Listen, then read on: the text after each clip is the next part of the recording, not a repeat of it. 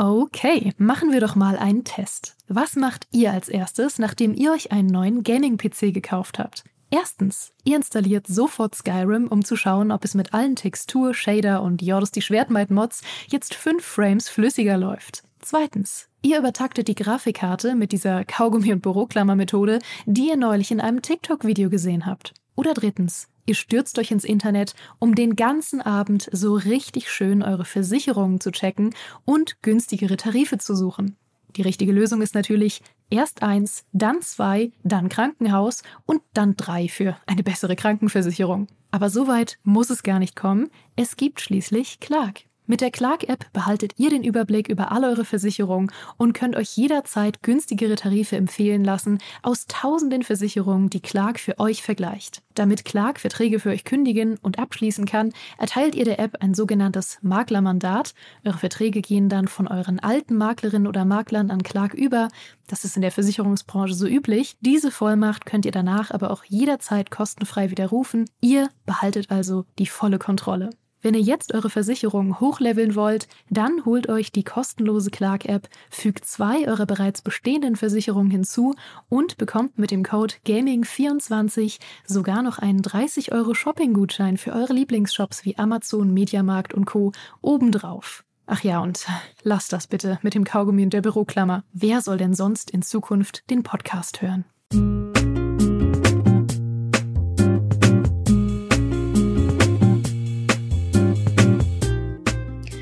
Es gibt einige nie endende, legendäre Duelle. David gegen Goliath, Sherlock Holmes gegen Moriarty, Ash gegen Team Rocket, ich gegen alle Leute, die Oblivion nicht für das beste Elder Scrolls halten und Sony gegen Microsoft.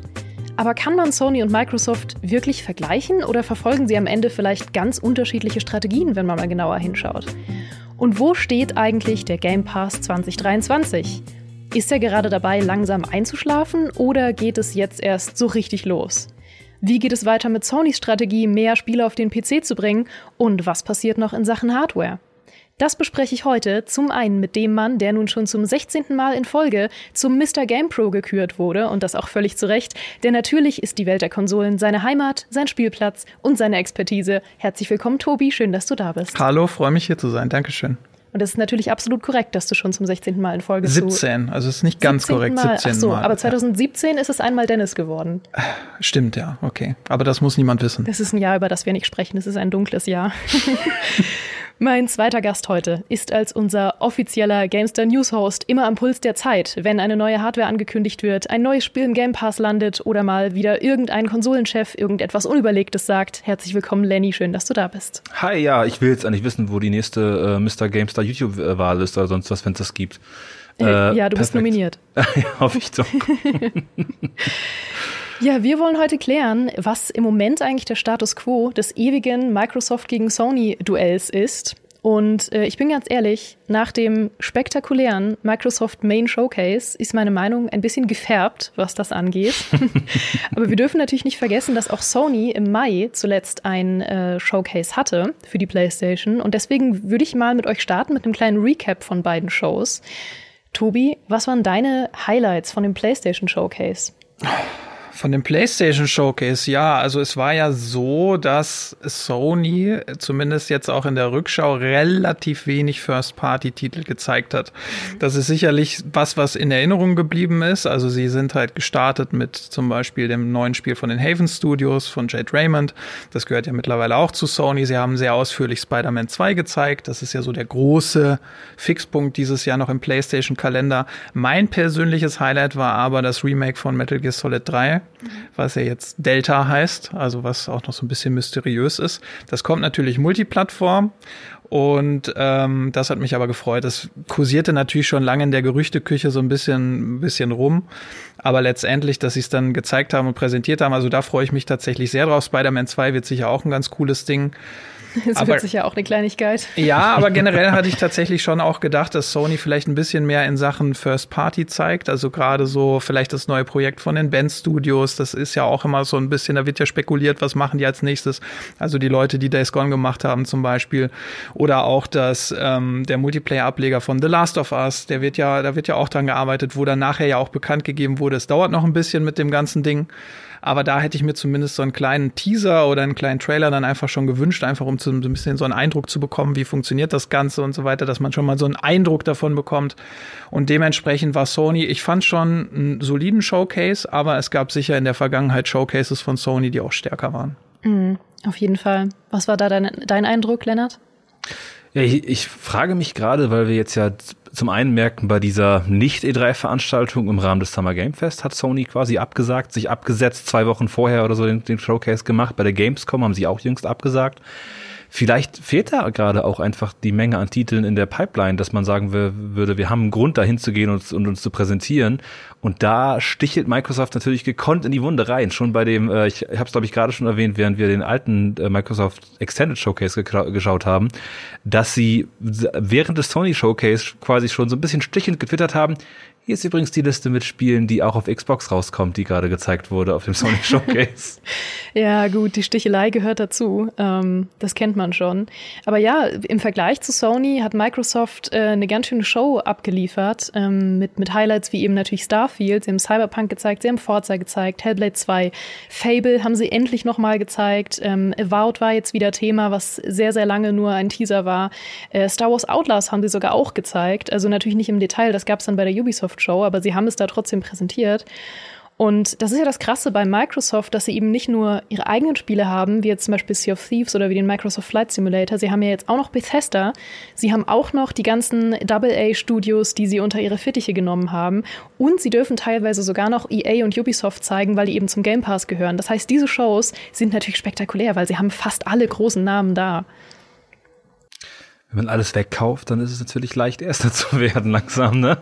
Ja, aber es zeigt natürlich auch, und das äh, hat Matt Booty, habe ich heute noch gelesen, gesagt, wir müssen uns einfach darauf einstellen, dass gerade so die Entwicklungszyklen dieser, dieser großen Titel, die in Entwicklung sind, halt wirklich mittlerweile fünf, sechs Jahre betragen und nicht mehr zwei bis drei Jahre.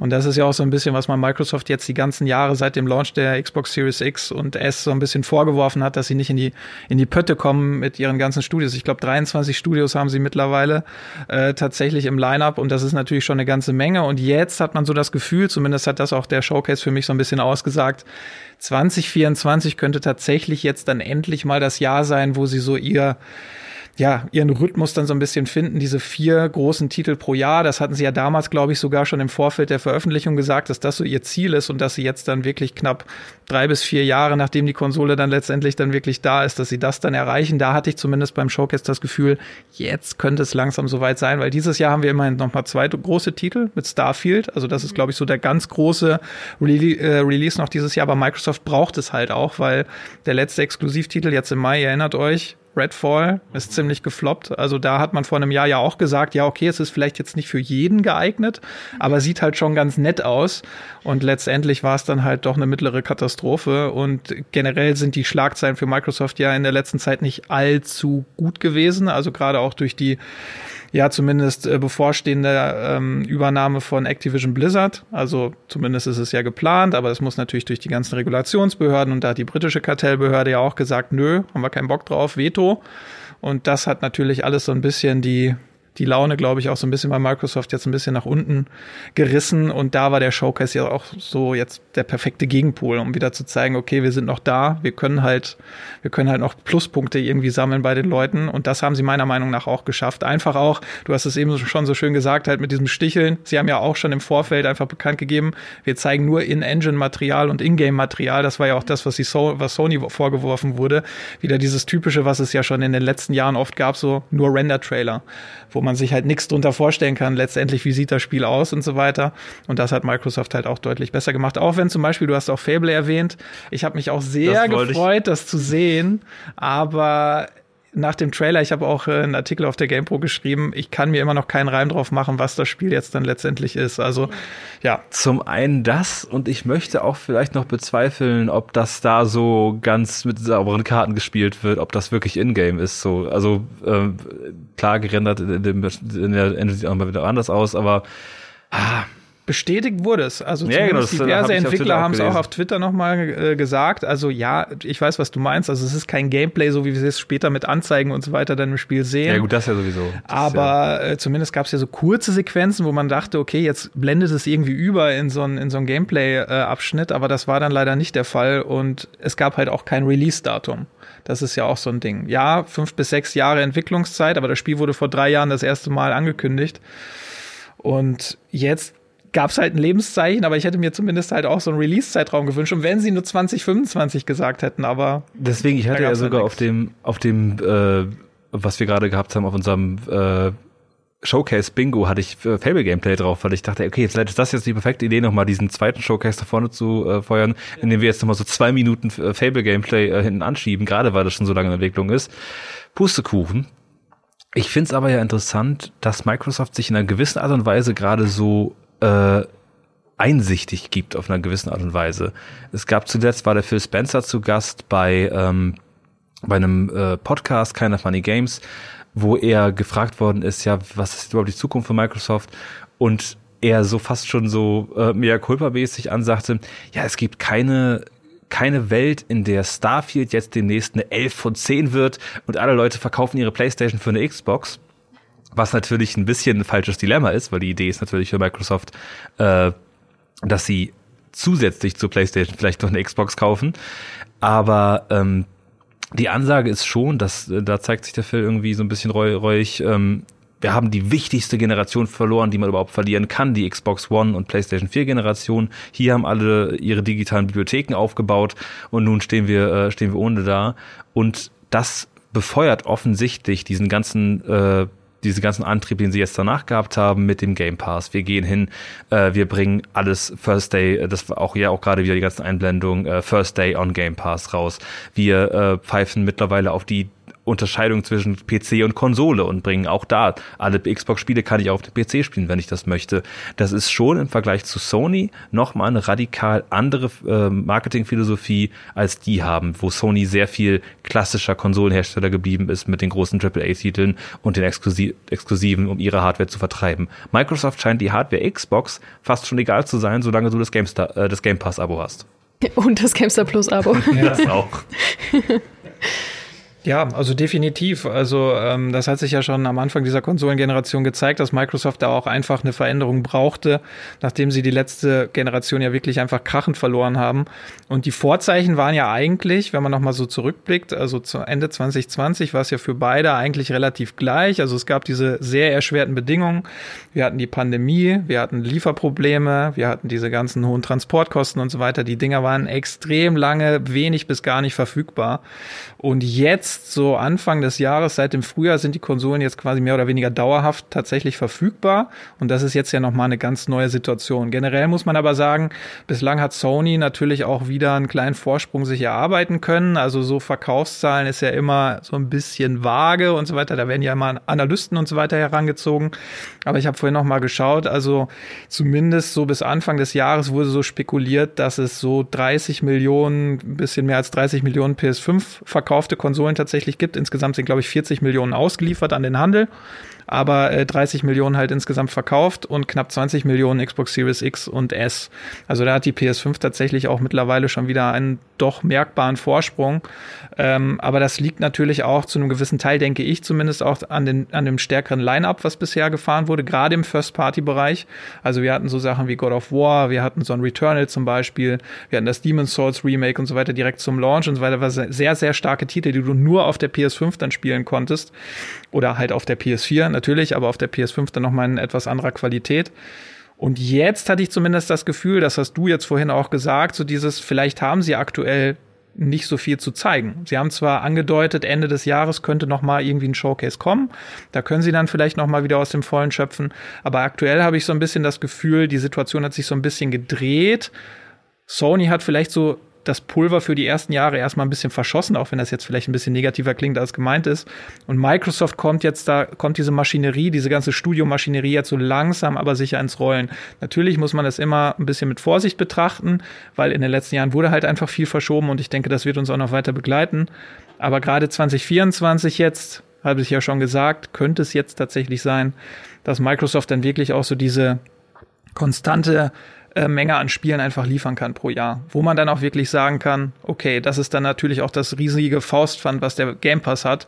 Alle First-Party-Titel sofort zum Launch direkt im Game Pass drin. Mhm. Und ähm, ich habe mir das halt beim Showcase auch wieder gedacht, so ein Starfield halt direkt zum Launch so ein riesiges Spiel, einfach wenn du das Abo hast und wenn du das, du musst ja nicht mal das Ultimate-Abo haben, es reicht ja das ganz normale Game Pass-Abo. Da Starfield einfach zu haben, das ist halt schon, schon krass das ist dann auch ein Rennen, wo Sony unmöglich äh, mithalten kann. Das ist ja was, was wir vielleicht schnell mal vergessen, äh, wenn wir diese beiden Konzerne als Konsolenhersteller gegeneinander antreten lassen.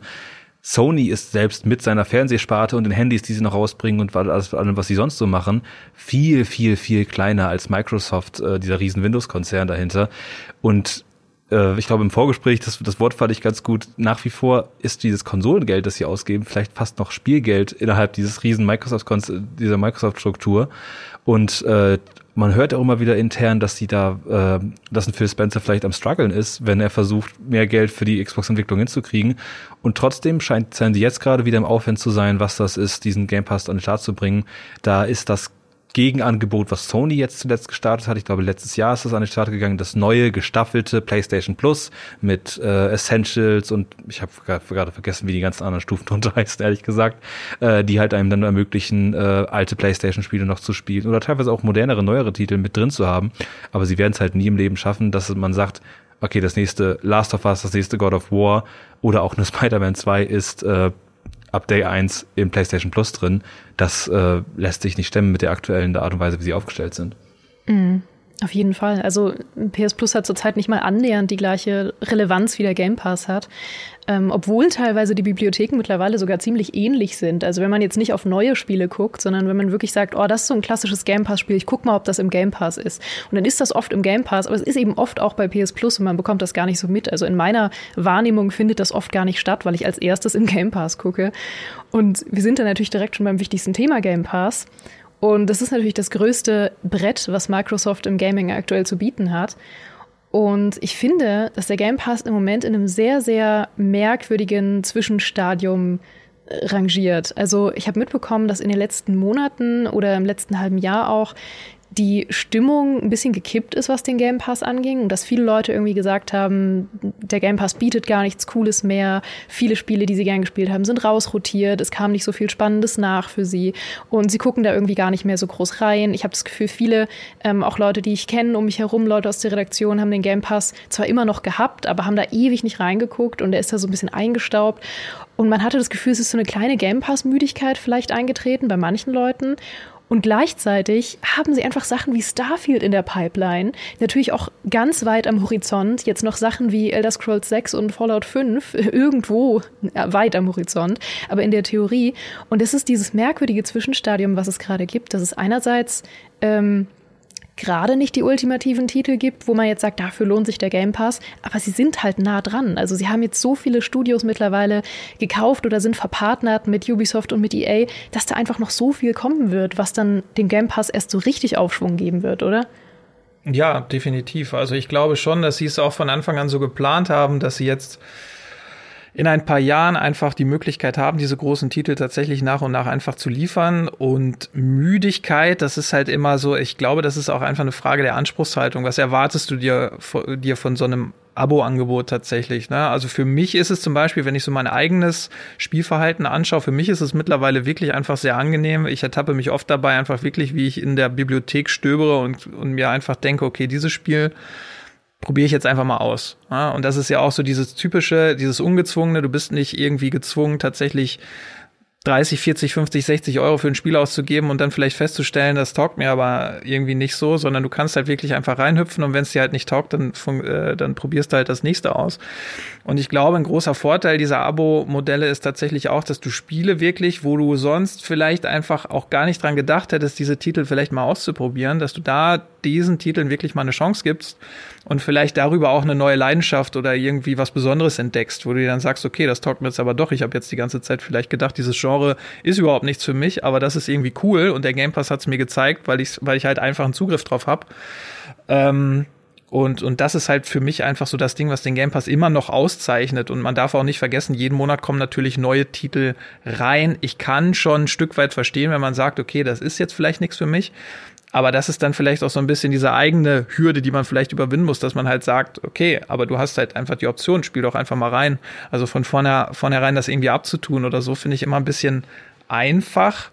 Aber äh, ja, natürlich kann ich sehr gut verstehen, wenn man natürlich heiß auf diese First-Party-Dinger äh, ist. Aber die werden ja früher oder später kommen. Wir hatten es gerade, wir hatten es gerade eins zu eins beschrieben mit äh, Hi-Fi Rush, das exakt eben so eine Art von Spiel ist, dass auf einmal, auch das macht ja neue Marketingmöglichkeiten fast schon drin, dass auf einmal geshadowdropped wurde, weil das ein Xbox-eigenes Studio ist, äh, Tango Gameworks, wo dann die Ansage ist, ja, das, das bringen wir jetzt raus und ein Rhythmusspiel im Comic-Look äh, mit lizenzierter Musik und äh, flippiger äh, Cell-Shading-Grafik ist wahrscheinlich nicht was, was direkt im Laden aus den Händen gerissen wird, oder, aber es ist was, was auf einmal riesen, riesig erfolgreich war, ab dem Zeitpunkt, wo Leute gratis reinspielen konnten. Und ich, die Zukunft, auf die Microsoft hier offensichtlich auch hin will, ist eben dieses Netflix-Modell, dass man sagt, okay, man zieht irgendwie Leute rein mit einem breit, möglichst breit gefächerten Angebot, man bietet für verschiedene Märkte vielleicht sogar noch irgendwas hin und dann braucht es natürlich, ich denke jetzt gerade dann im Vergleich darüber nach, wie ich mein Netflix-Abo abgeschlossen habe. Das war sehr spät, fast schon innerhalb der Netflix-Geschichte, weil ich Stranger Things sehen wollte. Und es braucht eben exakt diese AAA-Titel, diese Eigenproduktion von Microsoft, die die Leute dazu bringen, das Abo erstmal abzuschließen. Und ab dem Zeitpunkt, wenn sie erstmal drin sind, dann probieren sie auch die Hi-Fi Rushers dieser Welt aus und was da noch alles so im, äh, im Mitangebot drin ist. Das macht natürlich aber auch den Game Pass zu so einem Beast, das gefüttert werden will. Und da bringt Microsoft offensichtlich gerade seine, äh, seine Kanonen in Stellung, wenn man so möchte. Und kauft ja auch nach wie vor, das war ja am Ende der Grund, warum die britische Kartellbehörde gesagt hat, wir vetoen diesen, äh, diesen, diese Fusion von Microsoft mit Activision Blizzard, weil sie sagen, dieser Cloud Gaming Markt, das, was wir uns da vielleicht mit dieser Zukunftsmarkt, da nimmt Microsoft eine zu große Marke ein, was ja fast schon irgendwie ein bisschen überraschend ist, weil all diese Argumente, die Sony eingebracht hat, mit hier Call of Duty wird exklusiv und solche Geschichten, das hat nicht gezählt, aber dieser neue Cloud Gaming Markt, da war die Angst da. Mhm. Du sprichst aber ein ganz interessantes Beispiel an mit Netflix und dass du ähm, so große Headliner gebraucht hast, um dich davon zu überzeugen, dass du das nur bei Netflix bekommen kannst. Denkt ihr, sie werden irgendwann mal in eine Richtung gehen, dass Sachen nicht nur konsolenexklusiv bei Microsoft sind, sondern vielleicht sogar Game Pass exklusiv? Das kann ich mir durchaus vorstellen, wenn der Game Pass halt mal eine gewisse Größe erreicht hat, wo es da tatsächlich dann lukrativ wird, einfach für Microsoft das tatsächlich zu tun. Also ich denke schon, dass das eine Idee ist, wo sie vielleicht tatsächlich auch schon mit rumspielen. Ähm, aber ja, das muss natürlich dann wirklich schon ein ein Riesenkracher sein, wo man dann wirklich sagt, okay, dafür braucht ihr wirklich jetzt den Game Pass. Aber ich meine, man hat ja in den letzten Jahren auch schon ähm, die Anstrengungen gesehen, die sie unternehmen, einfach um den Game Pass auf möglichst viele Geräte einfach zu bringen. Also klar ist er natürlich irgendwie auch auf dem Handy verfügbar mittlerweile und so weiter. Aber zum Beispiel auch, dass sie ja planen, einfach eigene Apps für diverse Fernsehhersteller. Glaube ich, vor kurzem Genau, bekommen. richtig. Es ist noch auf äh, diverse Anbieter, glaube ich, beschränkt. Also ich glaube Sony und ähm, Samsung oder nur Samsung. Auf jeden Fall gibt's da aber tatsächlich native Apps, wo du nicht mal äh, mehr eine Konsole brauchst, sondern wenn du einfach ein Game Pass-Abo hast, kannst du diese App starten auf deinem Fernseher, kannst dann irgendwie deinen Controller mit Bluetooth koppeln und schon kannst du auf deinem Fernseher einfach relativ easy deine Game Pass Bibliothek ausprobieren. Also das ist halt schon, äh, denke ich, auch einfach das Ding, wo sie, wo sie hinwollen. Also das haben sie ja von Anfang an gesagt. Sie wollen natürlich den Spieler, die Spielerin ins, ins Zentrum ihres Interesses stellen. Das ist natürlich immer viel Marketing, bla bla. Aber ich glaube tatsächlich schon, dass es ihnen wirklich darum geht, diese Plattformgrenzen einfach so ein bisschen aufzuweichen. Und das war ja auch das, wo wir auch zum Beispiel in der Redaktion uns am Anfang dieser Generation so ein bisschen irgendwie drauf einstellen mussten. Also nicht mehr dieses klassische, okay, da gibt's jetzt die Xbox und da gibt's die Playstation, sondern dass Microsoft das halt einfach ein bisschen losgelöster von dieser Konsole denkt, sondern sie, wie du schon gesagt hast, also es gibt den PC, es gibt Mobile, es gibt die Xbox, aber das sind halt alles einfach nur Wege, um unser Angebot einfach wahrzunehmen. Und ich brauche jetzt vielleicht nicht unbedingt einfach so eine PS5 dafür. Weil Sony hat halt einfach noch so dieses recht klassische Modell. Okay, wir haben unsere Konsole. Wir haben dafür starke First-Party-Titel und das ist ja auch legitim. Deswegen ist es, glaube ich, am Ende des Tages tatsächlich wirklich so diese zwei unterschiedlichen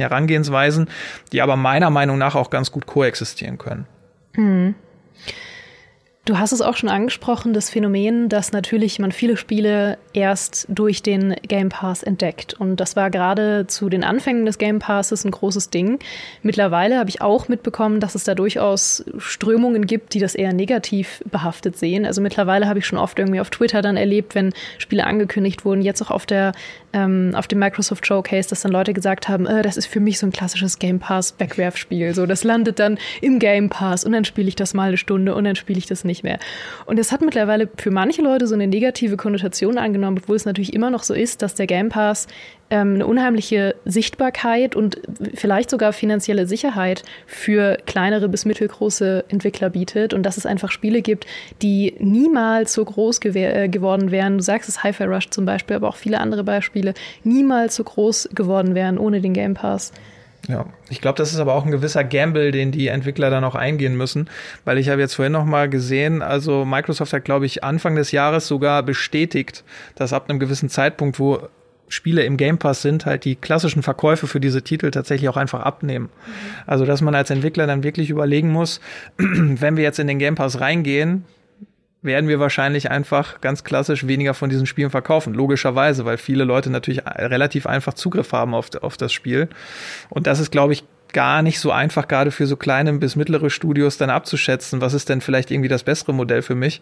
Aber trotzdem könnte ich mir vorstellen, dass gerade so dieses, diese Idee einfach auch sehr lukrativ sein kann, so dieses, ja, okay, wir bringen das halt eben in diesen Game Pass und mit ein bisschen Glück wird es noch ein bisschen promoted, dass es halt doch dann mehr Leute vielleicht einfach wirklich wahrnehmen, als wenn wir das jetzt irgendwie für uns publishen würden und das dann vielleicht so ein bisschen untergeht, ja. Aber so, was du ansprichst, dieses, diese Ramsch-Geschichte, also Ramschpass ist halt so ein bisschen, das, das lese ich oft bei uns in den Kommentaren.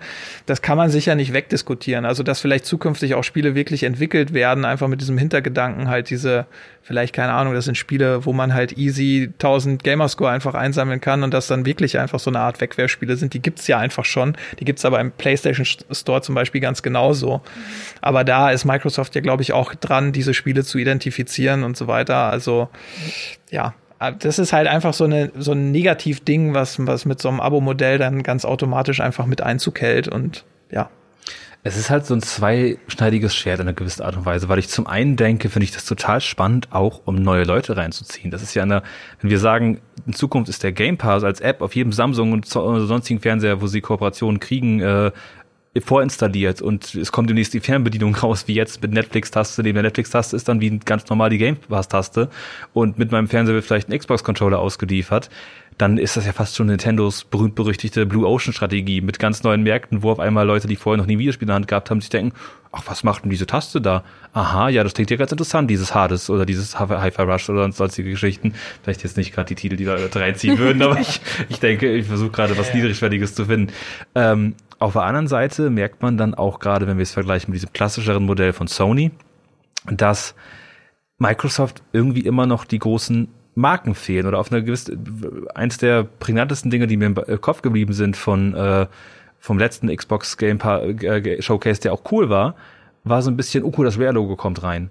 Und das Rare-Logo kommt rein für äh, eine Erweiterung zu Sea of Thieves.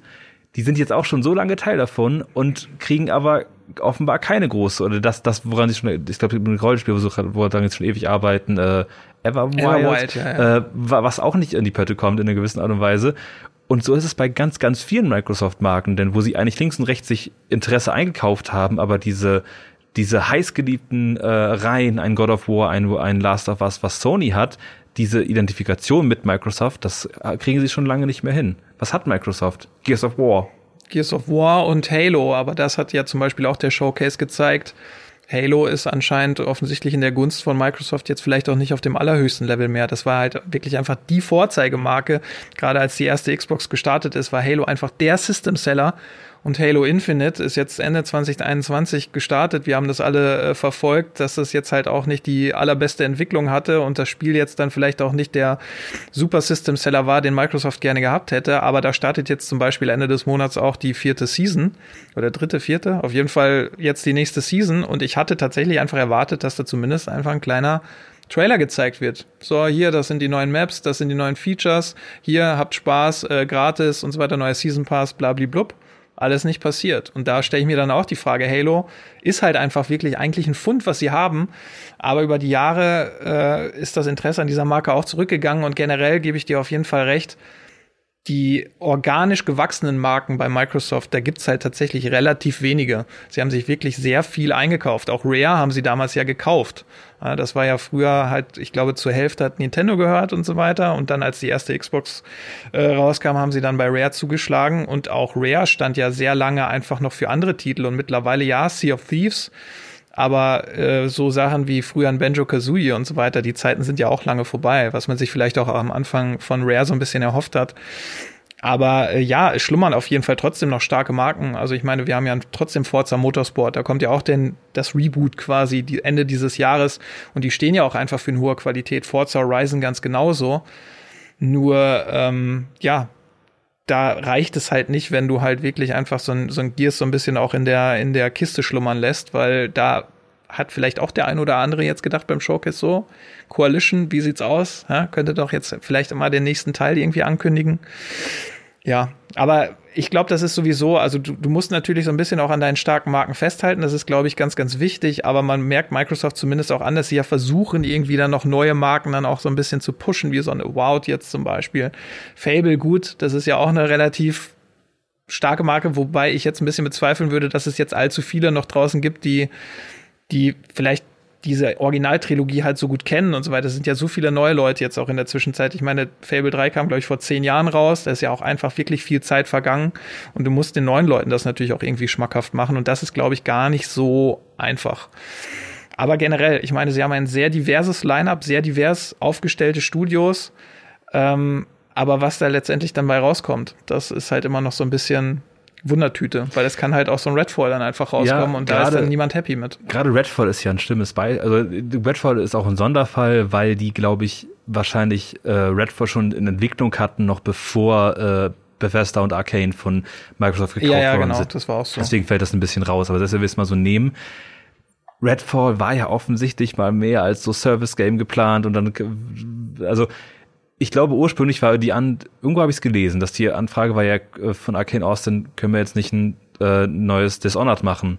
Und dann, nee, Dishonored verkauft sich nicht, wir brauchen schon was mit Service, dann, äh, nehmen, dann nehmen wir das Vampirspiel, was ihr eigentlich machen wolltet, und fropfen da dieses ganze Service-Modell drauf. Solche Dinge gehen dann halt ein. Und vielleicht braucht es aber auch gerade das noch mehr, äh, um den Game Pass zu finanzieren, weil wenn das Spiel natürlich an sich gratis ist, brauchst du vielleicht mehr Monetarisierung in der Geschichte. Ich frage mich, ob das auch mit reinspielen will in, in mehr Service-Games. Selbst Sony geht ja hin und hat sich Großstudios eingekauft. Zuletzt haben sie vorgestellt dieses, äh, dieses Fireworks, das, das, das neue Spiel von diesen, äh, von dem, äh, von dem Firewalk Studio, was sie, was sie eingekauft haben, mit dem Dollarzeichen hinten dran. Äh, da ist die Idee, dass wir uns solche Leute einkaufen und ganz vorne mit dran soll Bungie stehen als Sonys großes äh, neu akquiriertes äh, Service-Game-Studio, das mit Destiny und äh, Halo die Erfahrung hat, wie man vielleicht so ein Shooter-Franchise auf äh, Langlebigkeit trimmen kann.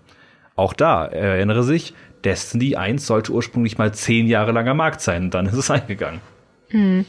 Aber gerade Thema Service Games und Ingame-Käufe da gibt es auch eine spannende Verknüpfung zum Game Pass, weil ich habe äh, gesehen, dass sie ja Zahlen ähm, bekannt gegeben hatten zuletzt zum Game Pass auf der GDC 2022. Und da haben sie ja so ein bisschen Zahlen bekannt gegeben. Sie sind ja immer relativ, äh, dauert immer eine Weile, bis man irgendwann mal hört, wie viele Abonnenten jetzt aktuell sind im Game Pass. Aber da hatten sie ein paar Zahlen bekannt gegeben und haben unter anderem auch gesagt, dass wohl ähm, Game Pass-User generell deutlich spendabler sein würden für Spiele im Game Pass. Natürlich, weil sie einfach für das Spiel selbst in der Regel nichts bezahlt haben. Und anscheinend, laut Microsoft, ähm, geben sie bis zu 50 Prozent mehr Geld für Ingame-Käufe aus als durchschnittliche Spieler, die das Spiel nicht über den Game Pass spielen. Und das ist ja dann vielleicht noch eine Lücke, in die sie eigentlich noch mehr schießen können, wirklich Service-Games und Games, die ähm, Ingame-Käufe anbieten, im Game Pass zu haben. Nicht, dass ich Fan davon wäre, aber es ist ja scheinbar irgendwas, was eine Rolle spielt. Ja, also definitiv. Ähm, und ich meine, man darf auch nicht vergessen, gerade ich glaube, die Ultimate-Abonnentinnen äh, kriegen ja auch einen gewissen Rabatt einfach auch auf Titel. Ich weiß nicht, ob das auf Ingame-Käufe tatsächlich auch äh, gilt, aber auf jeden Fall hat man da auch hier, auf jeden Fall auch einen Vorteil generell, wenn du, wenn du im Abo bist, hast du dann halt einfach äh, gewisse Goodies, die sich dann natürlich auch auf die auf die äh, Käufe dann auswirken. Aber generell ist natürlich Monetarisierung auch ein spannendes, äh, ein spannendes Thema auch beim Game Pass, weil der Preis für Ultimate ist natürlich eigentlich, wenn man ehrlich ist, äh, ziemlich sportbillig, wenn du, wenn du wirklich äh, merkst oder siehst, was da alles drin ist in dem Abo, wo ja auch schon seit Jahren einfach irgendwie spekuliert wird, wann erhöht Microsoft jetzt einfach das Abo. Und ich glaube auch, dass das früher oder später kommen wird. Also ich meine, wir haben es ja zum Beispiel auch bei Amazon gesehen. Die Leute schön in Prime reinholen und dann irgendwann halt einfach sagen, so Leute, jetzt äh, rentiert es sich vielleicht nicht mehr ganz so. Äh, wir ziehen jetzt mal die Preisschraube ein bisschen an und ähm, da werden dann auch nicht, also ich glaube auch, dass da ein gewisser Teil einfach erreicht sein muss, eine gewisse Kennzahl, wo man dann sagt, okay, dann haben wir vielleicht einen Absprung von so und so viel Prozent, aber das ist dann nicht mehr so schlimm, wenn wir den Preis so und so nach oben ziehen. Und ich denke auch, dass das passieren wird. Und auch so dieses, was du gesagt hast, dieses mit Netflix, das ist halt dann auch irgendwann, glaube ich, so ein Abo, der Game Pass, das läuft halt so nebenbei. Also, dass man vielleicht auch gar nicht mehr so guckt, kann ich das jeden Tag irgendwie nutzen? Habe ich jeden Tag irgendwie einen Benefit davon? Sondern du hast es halt und wenn du es brauchst, dann ist es da. Und das ist dann auch sehr schwierig, dann wirklich wieder ist, zurückzugehen und zu sagen, ja, jetzt läuft es aus.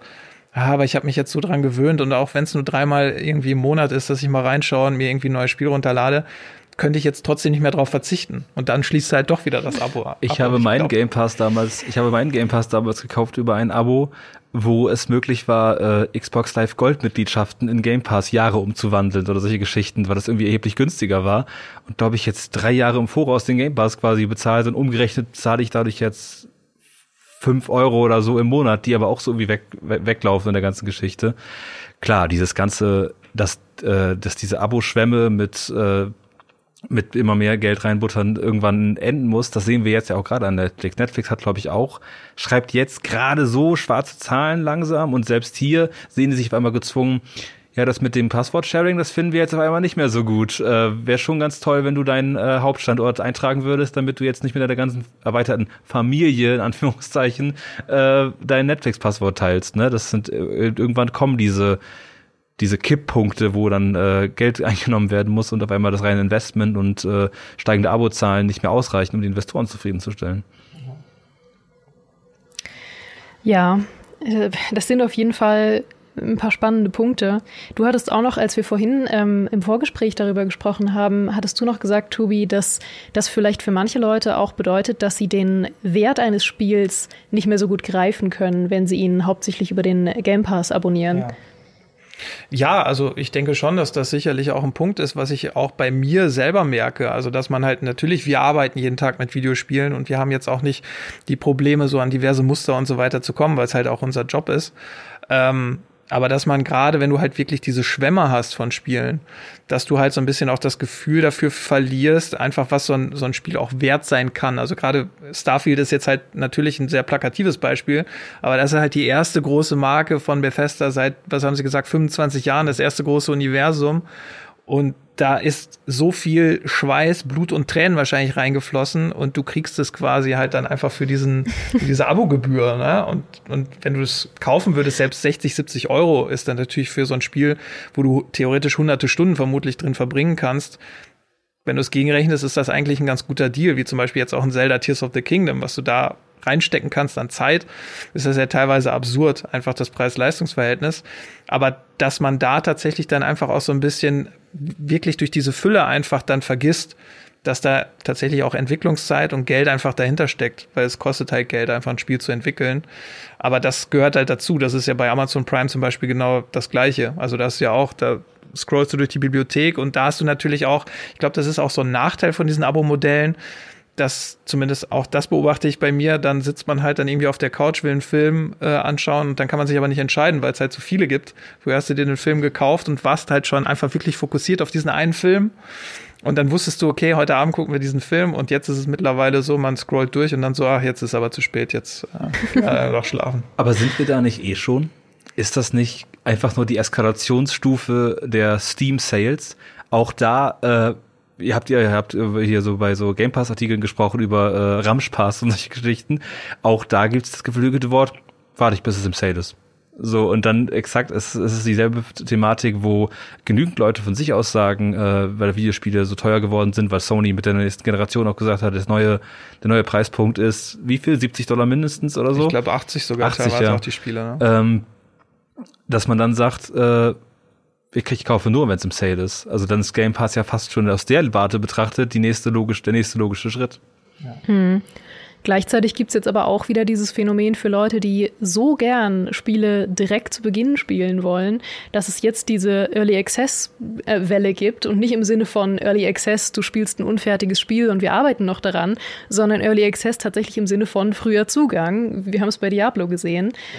Und da gibt's ja scheinbar auch irgendwie ein Publikum für, was groß genug ist. Genau, und da musst du dann ja wirklich einfach auch ein bisschen mehr Geld dann wieder investieren, was irgendwie ein bisschen kurios ist, aber so diese Zahl der Titel, wo jetzt gesagt wird, okay, aber wenn du jetzt die äh, Premium Edition kaufst, dann hast du fünf Tage, kannst du vorher dann zugreifen und das ist dann natürlich trotzdem doof, wenn du ein Abo hast und dir denkst, aber jetzt, ah, dieses Spiel würde ich trotzdem gerne irgendwie ausprobieren und dann möglichst früh, dass du dann wieder wirklich schon genötigt wirst, dann wieder irgendwie den Vollpreis zu bezahlen. Also es geht jetzt dann, ich will jetzt nicht sagen, dass das jetzt schon eine Bewegung ist, wo ich, wo ich sagen würde, das machen jetzt 50 Prozent aller Spiele, aber man merkt schon, dass das zunimmt und das finde ich halt auch eine ganz interessante Entwicklung.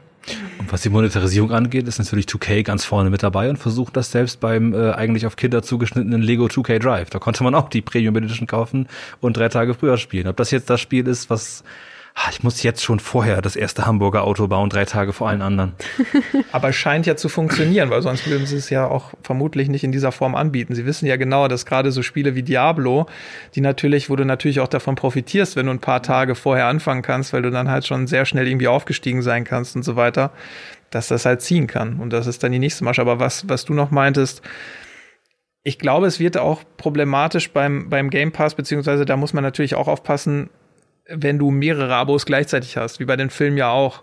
Weil ich meine, so ein Game Pass konkurriert natürlich auch einfach um Zeit und um und mit anderen Modellen einfach. Und wenn du irgendwann an den Punkt kommst, wo du irgendwie für jeden Titel ein unterschiedliches Abo brauchst, zum Beispiel beim Fußball sehen wir das ja auch, bei der Bundesliga brauchst du, wenn du den kompletten Bundesligaspieltag gucken möchtest, brauchst du, keine Ahnung, drei, vier Abos mittlerweile von unterschiedlichen Anbietern.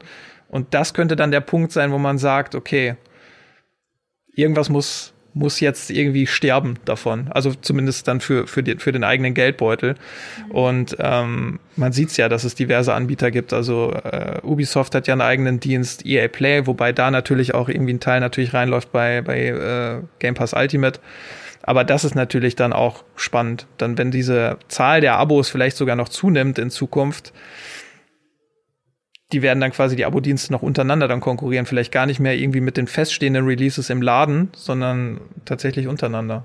Mhm. Wobei ich es da halt wirklich enorm spannend fand, als der Game Pass dann plötzlich noch EA und Ubisoft mit akquiriert hat in den, in den Game Pass, also die jeweiligen Abo-Angebote weil ähm, da konnten sie ja eigentlich fast gar nicht mehr eine ernsthafte Konkurrenz sein. Allein schon das, was du ja auch erwähnt hast, dass ähm, sowohl bei EA als auch bei Ubisoft in den Abo-Angeboten in der Regel die großen Spiele nicht Day One im Abo sind, sondern irgendwann mal dazukommen. Und es ist auch nicht immer ganz klar, dass wirklich alle Spiele dann im Abo landen. Und ja, man hatte fast so ein bisschen das Gefühl, dass sie da gesagt haben, okay, da, da geben wir auf an der Stelle, dann lassen wir uns lieber integrieren in den Game Pass, weil wir da nicht mit konkurrieren können.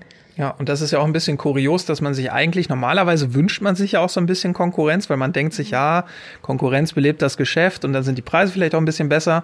Aber zumindest beobachte ich das auch bei mir, dass man sich dann eigentlich schon so insgeheim wünscht, okay, wenn es jetzt nur einen Dienst gäbe, wo alles drin wäre, das wäre natürlich schon irgendwie cool. Ja, und der Game Pass ist da halt, muss man halt auf fairerweise sagen, auch einfach am nächsten dran. Weil gerade dadurch, dass halt so EA Play-Titel dann mittlerweile auch da drin sind, hast du ja wirklich einfach einen sehr großen Teil von Spielen wirklich, auf den du dann Zugriff hast. Es gibt bis heute die Fraktion, die sich darüber aufregt, dass sie das äh, Epic Game, äh, den, den, den Epic Store Account nicht erstellen wollen, weil das, weil das ihr Steam wiederum verwässert und sonst was. Ich habe letztens mit äh, Aaron aus unserem Social Media Team gesprochen und der äh, hat, hat mir erzählt, oh, ehrlich gesagt, seit ich das Steam Deck habe, riecht mich das so auf, weil die Sachen, äh, die ich auf, auf Epic kaufe, funktionieren auf Steam nicht richtig und äh, deswegen habe ich äh, Spiel XY zweimal gekauft, einmal noch auf Steam, damit es auf Steam Deck vernünftig läuft. Das sind alles so Dinge, die da irgendwie mit einbezogen werden. Ich frage mich dann auch, das hattest du, glaube ich, gerade so äh, nebenbei gesagt, Geraldine, dass die Sachen natürlich koexistieren können. ich will das auch glauben, aber böse gesagt, ist das ein unausweichliches Modell? Muss das nur erstmal genügend etabliert sein und muss Microsoft nur genügend Kartelllobbys bestochen haben, bis sie auch alles kaufen durften, dass zwangsläufig irgendwann auch Sony klein beigeben muss und sagt, jetzt gehen wir auch in den, in den Game Pass. All hail the Game Pass. Oder ist das was, wo dieses, wo Sonys Modell gegen andere, weil ich will doch nicht gar nicht so also eindeutig, eigentlich ist ja die Idee, Sony versus Microsoft zu besprechen hier. Nur in gewisser Hinsicht wirkt es manchmal so, als wäre es ziemlich auswegslos. Dass da am Ende ein Monopol entsteht, meinst du? Meinst du? Na, das, äh, ob das deine ja, Frage das ist. die Frage, ja klar.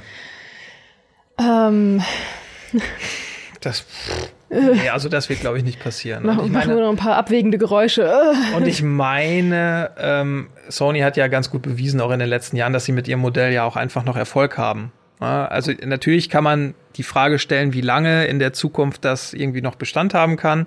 Aber PlayStation ist auch durch den Namen allein halt einfach so eine starke Marke, die muss Microsoft halt schon einfach noch ein bisschen aufholen und ich weiß nicht, ob das ganze Geld dann letztendlich ausreicht, um das zu bewerkstelligen. Also ich meine, letztendlich steht dann da auch ja auch gewisses Qualitätsversprechen dahinter und, und Sony hat das eigentlich immer relativ konstant abgeliefert, gerade jetzt in der PS4-Generation sowieso, aber sie zeigen das in der PS5-Generation auch.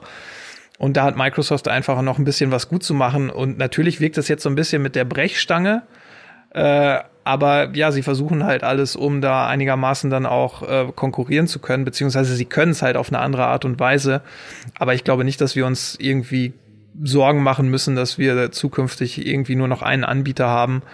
Ich glaube auch, da werden halt die Kartellbehörden auch einfach davor stehen, um das zu verhindern. Ja, zum einen das. Zum anderen glaube ich auch einfach, dass da noch so viele neue Sachen natürlich auch immer nachkommen über die, die nächsten Jahre. Es gibt auch noch Nintendo, die wirklich sich überhaupt nicht einlassen auf diesen Konkurrenzkampf, äh, sondern ihr einfach immer ihr eigenes Bier brauen irgendwie. Und äh, ich glaube auch einfach, dass da ähm, das Interesse fast gar nicht da ist. Also ich kann mir auch nicht vorstellen, dass das Microsofts Endziel wäre, die Weltherrschaft zu übernehmen. Nee, und wenn ich mich recht entsinne, haben sie damals ja auch im Rahmen der, der Einführung der Xbox Series X gesagt, weiß nicht, äh, Lennart, vielleicht weißt du noch genau, dass, dass auch Phil Spencer gesagt hat, äh, unsere Konkurrenz ist ja eigentlich gar nicht mehr Nintendo und, und Sony, sondern halt, ich glaube, er, er meinte Amazon und so weiter, dass er diese Riesenkonzerne tatsächlich dann einfach angeführt hat als Konkurrenz.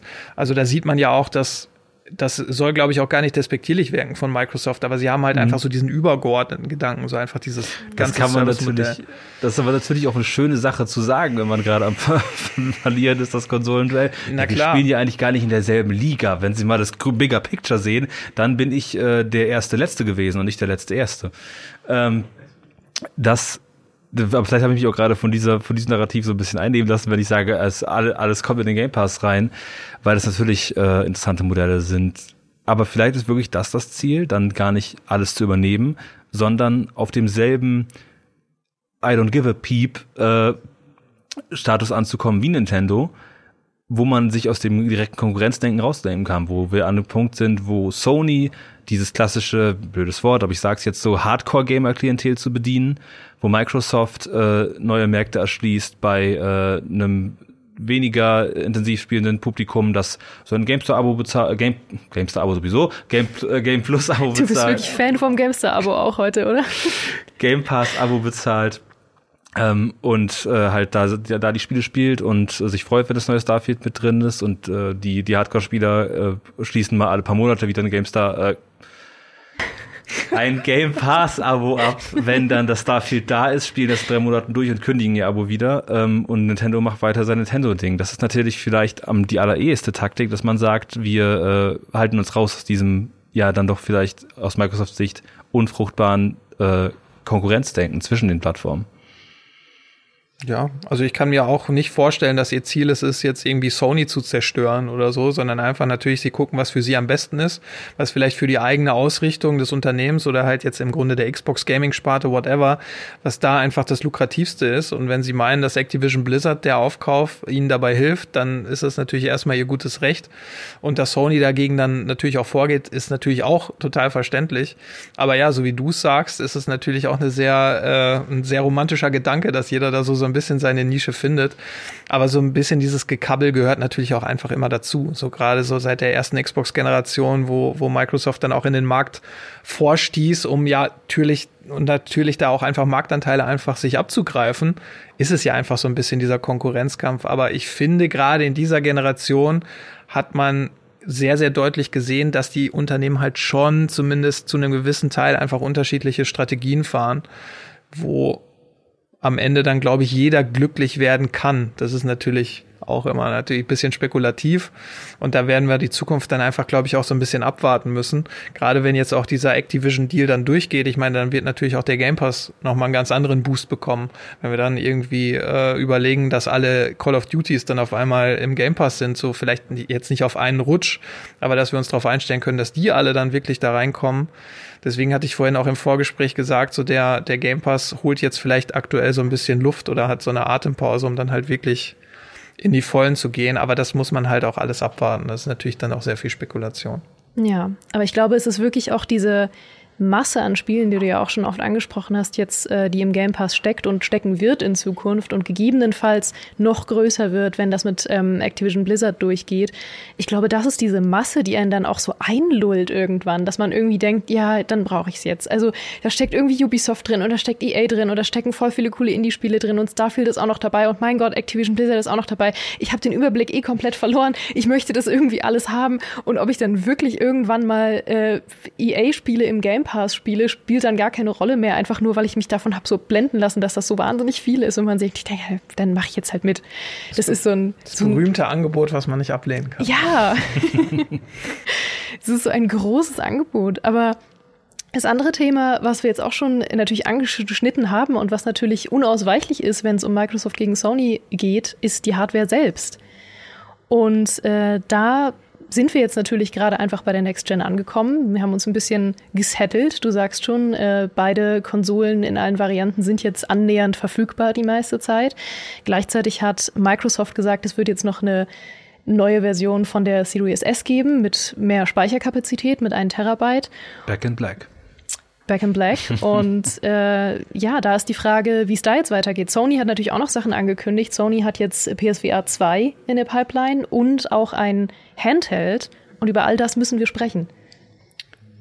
Ja, das müssen wir, weil äh, Hardware ist immer natürlich ein sehr, sehr spannendes Thema und die letzte Generation hat ja zum ersten Mal gezeigt, dass es Mittelmodelle oder Mid-Gen-Modelle, wie auch immer man sie nennen will, geben kann und dass die auch ganz gut funktionieren.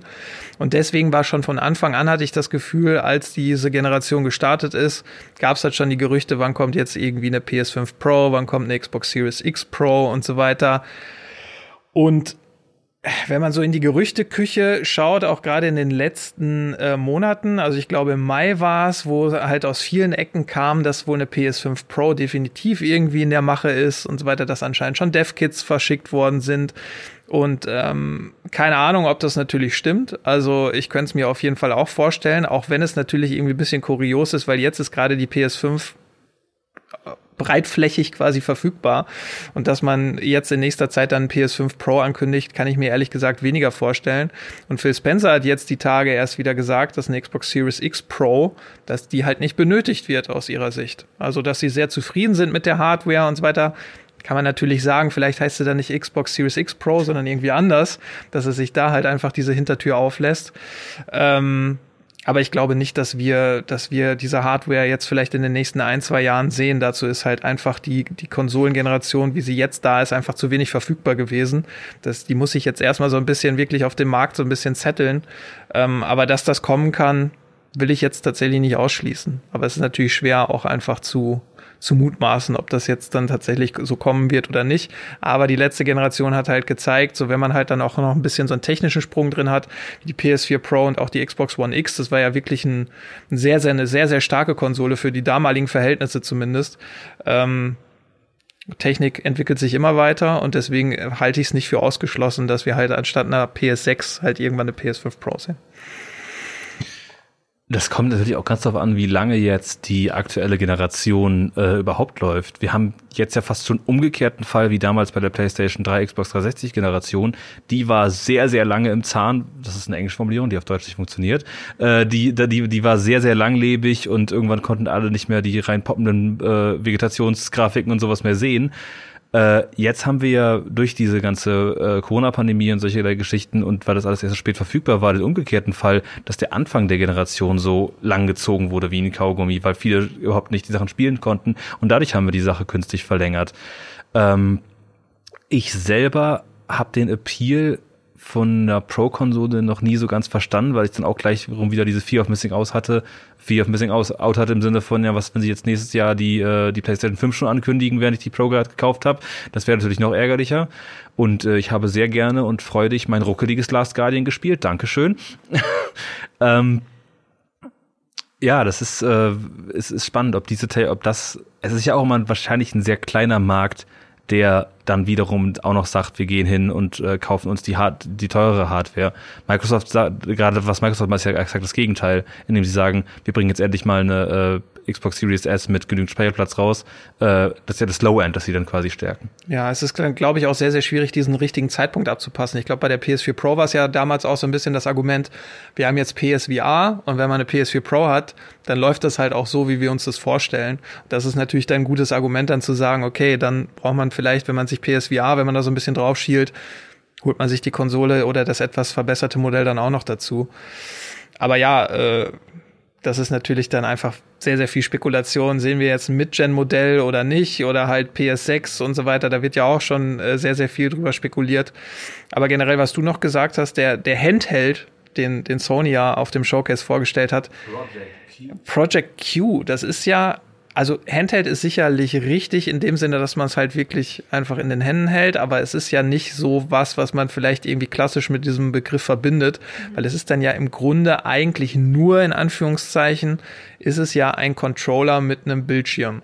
In gewisser Weise ist es das Wii U Gamepad für die PlayStation genau. 5, wenn man so will, ne? Genau. Und ähm, hat ja einen 8 Zoll Bildschirm und äh, man muss aber im eigenen Hi äh, im eigenen Wi-Fi-Bereich bleiben. Also du bist eigentlich im Grunde daran gebunden, wo, wo dein Wi-Fi ist.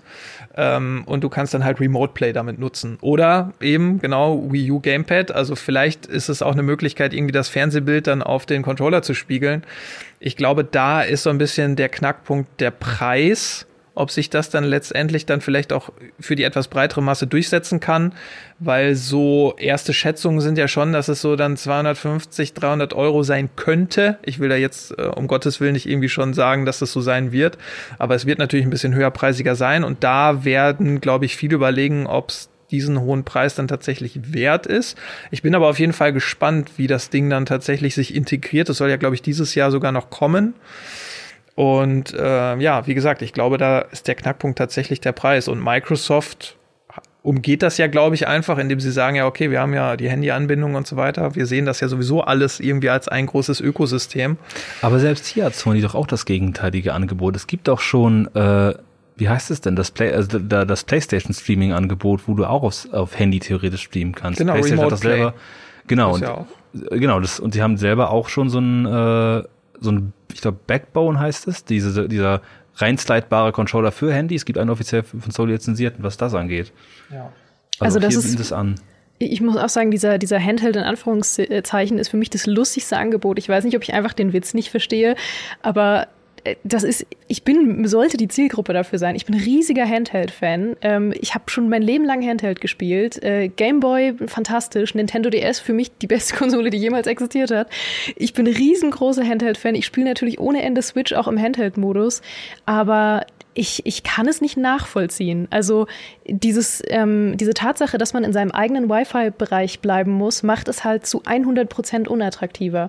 Weil natürlich spiele ich auch viel Handheld äh, einfach in meinem eigenen Heim, aber ich spiele es eben auch einfach viel auf Reisen, im Zug, im Urlaub, wenn ich irgendwo unterwegs bin, wenn ich die Heimat besuche und so weiter. Und ähm, da verstehe ich nicht so ganz, warum sie da nicht, wenn sie überhin, äh, ohnehin quasi über Cloud Gaming technisch gehen, dass sie da nicht irgendein anderes Angebot sich gesucht haben. Also dass man das von der eigenen Konsole streamen muss und das nicht von woanders streamen kann. Ja. Das muss man tatsächlich dann erstmal abwarten, wie es dann letztendlich auch funktioniert oder ob sie noch, mit irgendeinem coolen Feature um die Ecke kommen, wo man dann sagen kann, okay, jetzt verstehe ich tatsächlich zu 100 Prozent, warum ihr das angekündigt habt. Aber ich war auch so ein bisschen verwundert. Es wurde ja auch viel drüber schon gesprochen. Also es gab ja auch Patente und so weiter, wo man schon sich so ein bisschen zumindest darauf einstellen konnte, dass sowas in der Art irgendwie vielleicht passieren wird.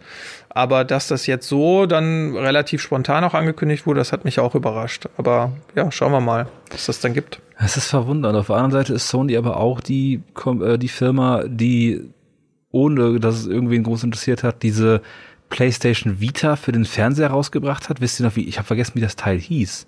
Aber das war im Endeffekt ein reines Gerät, wo man PlayStation Vita-Karten noch reinstecken konnte und Download-Spiele von PlayStation Vita zwar spielen konnte, aber nur an den Fernseher angeschlossen. Man musste dann PlayStation 4 Controller benutzen, da, um damit zu spielen. Auch das ist dieselbe Art von okay, wer braucht das Gerät, die ich jetzt bei dem Project Q schon wieder sehe. Es, es wirkt alles so, das sind so nice to have Sachen.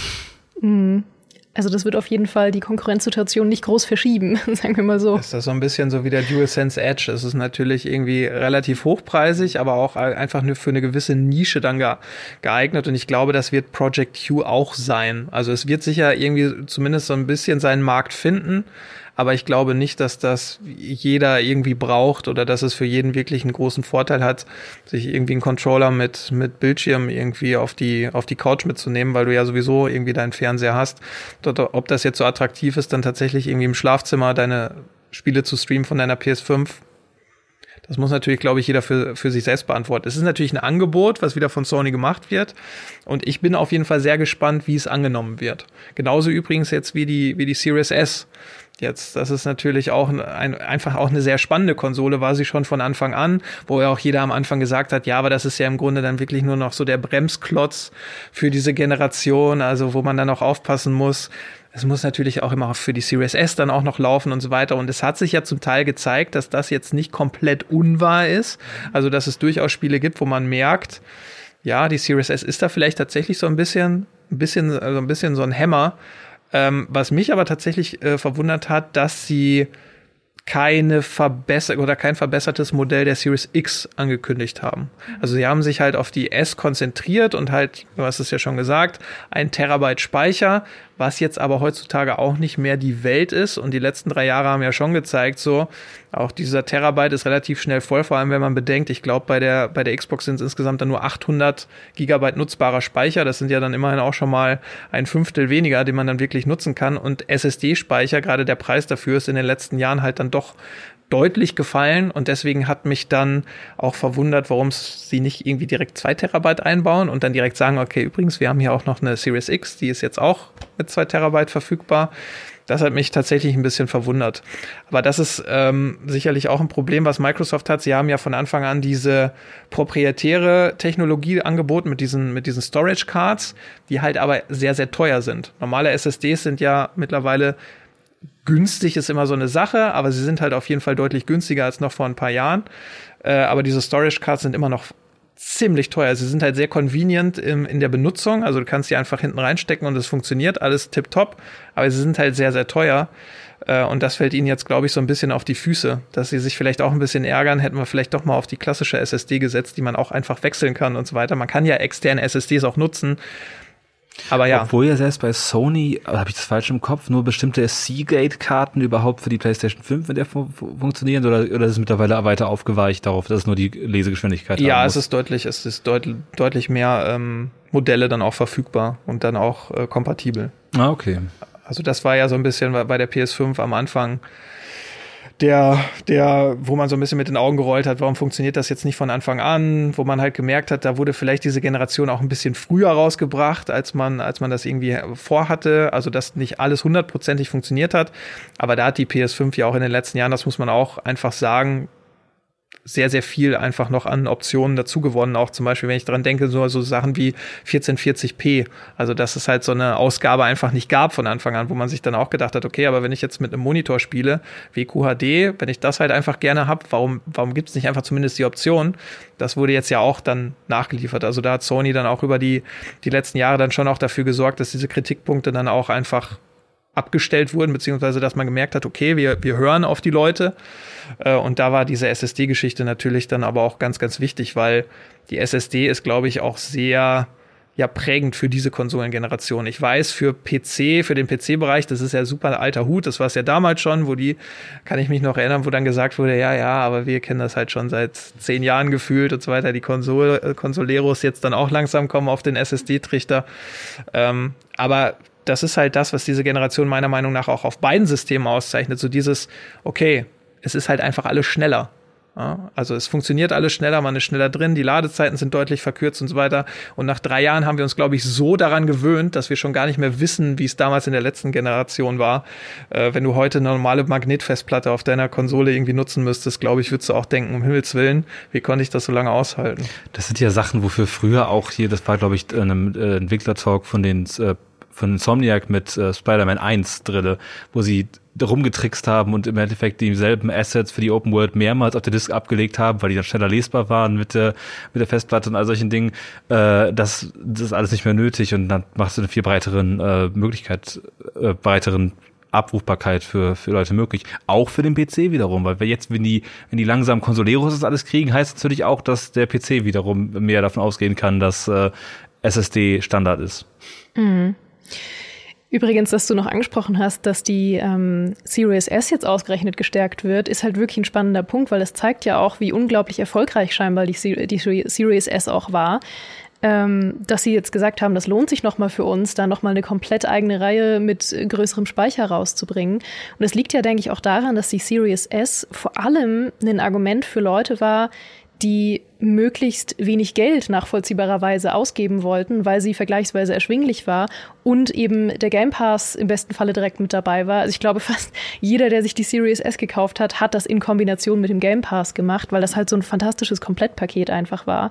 Und die gesagt haben, okay, ähm, ich versuche einfach möglichst äh, für möglichst wenig Geld an möglichst viel Spielerfahrung zu kommen.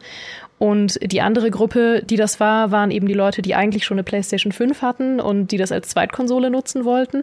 Und dann gab es aber eben auch viele Leute, die, glaube ich, sich dann erst ähm, zum ersten Mal oder zum ersten Mal seit langer Zeit wieder eine Konsole gekauft haben. Also die sich von diesem Angebot so ein bisschen haben anstecken lassen und gesagt haben, ah, eigentlich bin ich nicht so ein Konsolenmensch und vielleicht äh, auch sogar Leute, die nicht mal groß in Spielen drin gesteckt haben und die dann plötzlich interessiert daran waren, weil das einfach so ein kompaktes kleines Angebot war im wahrsten Sinne des Wortes. Also das ist interessant zu sehen, dass es tatsächlich scheinbar so erfolgreich war, dass sie jetzt noch mal eine neue Linie da rausbringen. Genau. Also ich kann mir auch vorstellen, dass sie gar nicht vorhatten, das jetzt irgendwie fallen zu lassen, weil sie haben ja von Anfang an relativ klar kommuniziert, das ist jetzt unser Einstiegspunkt in diese neue Generation und wir möchten halt wirklich irgendwie alle abholen.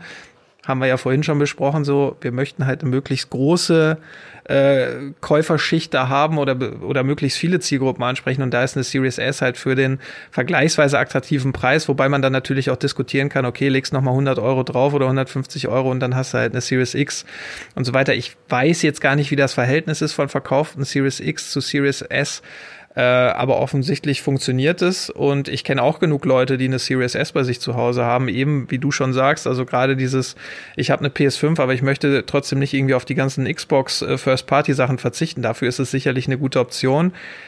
Man darf natürlich nicht vergessen, dass da aber natürlich so diese technische Komponente, die ja sicher auch nicht unwichtig ist in dieser Generation, da natürlich, da sollte man vielleicht nicht das ganz große Auge drauf haben, weil da muss man halt einfach Abstriche machen. Mhm. Und ähm, ja, aber das ist halt trotzdem interessant zu sehen. Und ich fand damals auch wirklich sehr, sehr spannend, dass sie mit diesem zweigeteilten Modell, das war ja, glaube ich, wenn ich mich recht entsinne, das erste Mal in der Geschichte der Konsolen, dass das überhaupt zum Start angeboten wurde. Ich glaube, bei der Xbox 360 gab es zwei unterschiedliche Kon äh, Festplattengrößen oder so. Eine hatte, glaube ich, keine Ahnung, 4 Gigabyte und eine 20 Gigabyte. Mhm. Aber halt so wirklich, dass sie technisch dann doch relativ deutliche Unterschiede hatten, das gab's halt nicht. Und offensichtlich scheint es ja zu funktionieren oder sie, sie haben jetzt den Eindruck, dass sie dieser Konsole zumindest noch mal einen kleinen Push geben müssen, weil auch das war damals auch bei uns ein großer Kritikpunkt tatsächlich einfach der Speicher, weil das war 512 Gigabyte hatte sie von Anfang an und wir wissen, wie groß heutzutage Spiele sein können. Also ein Starfield wird auch seine 125 Gigabyte, wie er im Store jetzt schon äh, entnehmbar ist, auf die Waage bringen. Und da ist halt, dann kannst du zwei Spiele drauf knallen, drei Spiele und dann bist du im Grunde schon fast voll. Also das war eigentlich sogar finde ich, ein notwendiger Schritt, um gerade diese Konsole weiterhin attraktiv zu halten. Das war doch damals auch der Gag. Das ist meine, das ist meine Xbox und das ist meine Xbox für Call of Duty Warzone, weil das ja. alleine schon den Speicherplatz füllt. ähm, aber es ist auch ein bisschen die Antwort auf das, was du gerade am Anfang gesagt hast, wann ist der beste Zeitpunkt, die äh, Pro-Variante seiner Konsole rauszubringen. Microsoft sagt, direkt am Anfang, denn wir haben die normale, die normale Xbox mit der S und die Pro-Version mit der Xbox Series X, wenn wir es so rum aufzäumen wollen. Und es ist natürlich auch äh, die Vorstufe zu dem, was wir vorher besprochen hatten mit Xbox Game Pass App auf Fernsehern. Äh, dass niedrigschwellige Angebote möglich ist. Und ich kann mir auch vorstellen, dass dann vielleicht diejenigen, das war, ein, das war ein Szenario, das ich auch gemacht hatte während unseres Vorgesprächs, ob wir jetzt nicht vielleicht, wenn Starfield mal rauskommt, reihenweise Leute haben, die nun die Series S haben, das da spielen möchten und sich ärgern, dass es nicht läuft. Aber es kann natürlich sein, oder nicht, nicht so flüssig läuft. Es kann aber natürlich sein, dass das auch zeitgleich das Publikum ist, das sich gar nicht so sehr daran stört, wenn äh, das, die Framerate halt ein bisschen in die Knie geht auf meiner Series S, weil sie ja auch den Vergleich nicht zwingend immer haben. Mhm. Aber du hast doch vorhin auch schon was, was Spannendes angesprochen, worüber ich auch gerne noch sprechen würde, nämlich dieses, dass du völlig zu Recht sagst, die neue Generation ist spieletechnisch sehr langsam angelaufen. Also, dass es wenige Spiele gab, die äh, sowohl die PlayStation als auch die äh, Xbox Series wirklich ausgereizt haben, dass man jetzt gesagt hat, so, uiuiui, also das, äh, das ist jetzt schon die Grenze, besser wird's nicht. Auf der anderen Seite gibt es jetzt natürlich die Diskussion, dass bei Starfield schon gesagt wurde, dass es ähm, auf der Konsole eben nur mit 30 FPS laufen kann. Das heißt, da sind wir jetzt zum ersten Mal im weitesten Sinne an eine Grenze gestoßen. Ähm, also da sind wir da auch irgendwie wieder in so einem komischen Zwischenstadium, dass es eigentlich gerade erst so richtig anläuft mit, läuft mit richtigen Next-Gen-Titeln, die das richtig ausreizen. Und dann kommt aber auch direkt Starfield und sagt, ah, sorry, geht nur mit 30. Wobei ich da auch relativ sicher bin, dass das auch anders gegangen wäre. Was natürlich jetzt viele Leute irritiert, ist einfach die Tatsache, dass sie nicht einen separaten Performance-Modus drin haben. Ja. Also, dass sie sagen, okay, vielleicht gibt es eine etwas reduziertere Auflösung, aber dann haben wir halt einfach die 60 FPS. Was ja, ich will nicht sagen, mittlerweile schon Standard ist, dass du unterschiedliche Modi hast, aber es ist jetzt nicht mehr die Ausnahme bei Spielen, sondern im Gegenteil, sondern eher tatsächlich fast schon Normalität. Aber so gerade diese Geschichte ist ja auch in dieser Generation so ein bisschen seltsam. Ich kann mich noch erinnern, auch vor drei Jahren, bevor es losging, hatte Microsoft dann auch gesagt, wir wollen jetzt, dass 60 FPS einfach der Standard ist. Und das nach drei Jahren sehen wir, das ist halt einfach noch lange nicht der Fall. Auch wenn es vielleicht anders möglich wäre. Dazu bin ich dann zu wenig Entwickler, um das genau einschätzen zu können. Bei Starfield ist ja, glaube ich, das Argument, dass das jetzt irgendwie kreative Entscheidung ist oder so. War, war glaube ich, irgendwie äh, der Wortlaut. Man sich dann auch fragt, ja, wie kann das sein? Also gerade so diese Optionen nicht zu haben, einfach irgendwie im Performance-Modus einzubauen, das ist das, was, glaube ich, viele Leute einfach nicht verstehen. Das habe ich gefühlt aber auch schon häufiger gehört, dass das ja filmischer aussieht, wenn es 30 FPS sind und deswegen und nur deswegen deswegen haben wir die 30. Ja, genau. Und ja, das ist gut. Also Sie meinten ja konkret, dass Sie da auf die Details irgendwie nicht verzichten wollen und dass Ihnen das scheinbar wichtiger war. Ähm, ich glaube aber, also ich weiß zumindest, dass es bei uns in der Community so ist, dass die Leute ähm, sehr viel mehr auf den Performance-Modus gehen als auf den Grafikmodus. Ich persönlich ähm, mache das nicht. Ich persönlich habe da nicht so ein krasses Auge für, dass mich das unglaublich stört, wenn ich einmal drin bin, dass das irgendwie 30 FPS sind. Ich weiß aber, dass es zumindest bei uns in der Community die Mehrheit ist. Ich weiß nicht, wie es jetzt weltweit aussieht, aber es ist auf jeden Fall eine kuriose Entscheidung. Es gibt genug Leute, die sich sehr, sehr daran stören. Ja, und deswegen finde ich es halt einfach wichtig, dass man heutzutage einfach die Option lässt, weil man weiß, es gibt Leute, die mögen halt vielleicht einfach die höhere Auflösung und es gibt Leute, die mögen halt eben die, die bessere Performance in Sachen FPS. Äh, und deswegen ist es halt für mich auch schwer nachvollziehbar, warum wir da halt jetzt bei Starfield nicht zumindest von Anfang an die Option äh, haben. Aber es ist ja nicht gesagt, dass das nicht vielleicht noch irgendwann nachgepatcht wird. Aber ähm, generell ist es ja so in jeder Konsolengeneration schon so gewesen, dass natürlich die besonders technischen beeindruckenden Spiele erst mit, beim mittleren Lebenszyklus beziehungsweise am Ende des Lebenszyklus dann ähm, aufgetaucht sind. Wenn ich an Last of Us zum Beispiel äh, denke, vor zehn Jahren, das war ja wirklich so der Rauschmeißer für die PS3-Generation. Also wenn man überlegt, dass das damals noch für die PS3 kam, das ist ja auch äh, ziemlich beeindruckend. Und gerade jetzt, was, was die letzte Konsolengeneration angeht, und da sind wir wieder bei Sony, die konnten natürlich einfach auch nicht ignorieren, dass sie eine sehr, sehr große installierte Hardware-Basis von der PS4 hatten. Also das waren ja, ich glaube, insgesamt sind es so knapp 120 Millionen verkaufte Konsolen. Da kannst du ja nicht einfach sagen, okay, jetzt wechseln wir einfach auf die PS5 und die PS4 ja, das ist halt die PS4 und da kommt jetzt halt vielleicht einfach nichts mehr dafür raus. Äh, und das ist natürlich dann auch immer so ein bisschen so dieser Spagat, den man dann auch schaffen muss, wenn man eine neue Konsole dann tatsächlich auch äh, auf dem Markt hat, dass man trotzdem irgendwie natürlich die installierte Hardware-Basis der letzten Generation nicht vergessen darf. Und das war ja bei Microsoft, auch wenn da die Hardware-Basis von der Xbox One logischerweise viel, viel kleiner war. Aber da haben sie ja auch gesagt, also es wird noch zwei, drei Jahre dauern, bis wir uns dann wirklich so auf diese Xbox Series XS-Titel dann fokussieren können. Und auch da würde ich sagen, da ist jetzt so langsam der Punkt gekommen, wo wir immer mehr Titel sehen, die tatsächlich nur noch für die aktuelle Generation. Weil Next Gen, das ist ja auch sowas, was wir in der Redaktion, da ertappen wir uns auch immer bei. Es ist ja eigentlich gar nicht mehr die Next Gen, es ist ja eigentlich die Current Gen. Ja. Die Next Gen wäre eigentlich dann schon jetzt eigentlich wieder die PS6 und die, wie auch immer die nächste Xbox heißen wird. Ähm, und deswegen ist das ganz normal, was wir da, glaube ich, sehen. Aber ja, es ist halt 4K, FPS, so dieser Zwiespalt, keine Ahnung. Also es ist was das für eine Tragik ist, die mir jetzt gerade erst gewahr wird. Wir äh, haben jetzt keine effektive Benennung für die nächste Xbox wieder. Wir können nicht von der Xbox 720 sprechen oder der Xbox 2 oder wie auch immer das danach genannt worden ist. Infinity. Ah. Nee, ähm. Wobei sie mit Series natürlich dann schon, da haben sie ja noch ein paar Buchstaben offen. Also da. Series Y. Ja. Aber zwei macht eine Serie, also. Ja. You, ja. you heard it here first. ähm, nee, definitiv. Äh, Müssen wir noch über VR sprechen, was ja. Hardware angeht? Ich sitze die ganze Zeit schon auf diesem Stichwort VR. Ich weiß nicht, ob wir lang darüber sprechen müssen, weil ich glaube, dass es nur einen bedingten Einfluss auf die Konkurrenzsituation haben wird. Aber was glaubt ihr, wie groß der Einfluss sein wird? Also ich sehe das so, dass PSVR damals das größte Verkaufsargument war, dass es so Plug-and-Play war, mehr oder weniger. So wie Konsolenfans ja generell eigentlich immer das Argument bei Konsolen auch oft sehen, kann ich total nachvollziehen. Ähm, dass Konsolen, die total schneidige Variante sind, einfach loszulegen. Und äh, PSVR hat da natürlich perfekt zugepasst. Ich persönlich habe dann PSVR ein paar Mal gespielt. Ich, besitze es natürlich nicht, weil ich bin furchtbar motion sick, aber ich habe es ein paar Mal gespielt und ähm, ich muss sagen, es wirkte halt die ganze Zeit nur wie ein Gimmick. Also es wurde ja auch ähm, abseits von irgendwie so starken Release-Titeln wie dann Resident Evil damals, wurde es ja auch relativ vernachlässigt. Das war irgendwie nie ein großes Thema. Ähm, die größeren VR-Spiele oder die, die spannenderen Experimente kamen dann eher auf dem PC raus. Und jetzt ist die Frage, was macht PSVR 2?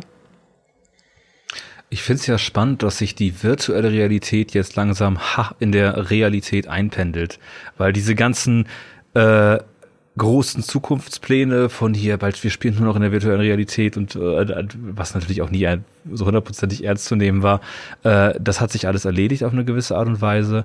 Aber es ist doch schön, dass es wirklich noch eine PSVR 2 gibt und dass es die, dass diese Nische weiter erhalten, weil das passt natürlich auch voll zu diesem Geschäftskonzept, was wir bei Sony beschrieben haben, nämlich, dass man sagt, wir sind derjenige für die äh, für die Hardcore-Gamer, für das leidenschaftliche Publikum, was auch sagt, ey, ja klar, kaufe ich nochmal eine PlayStation VR 2, die teurer ist als die eigentliche Konsole, die, die dazugehört.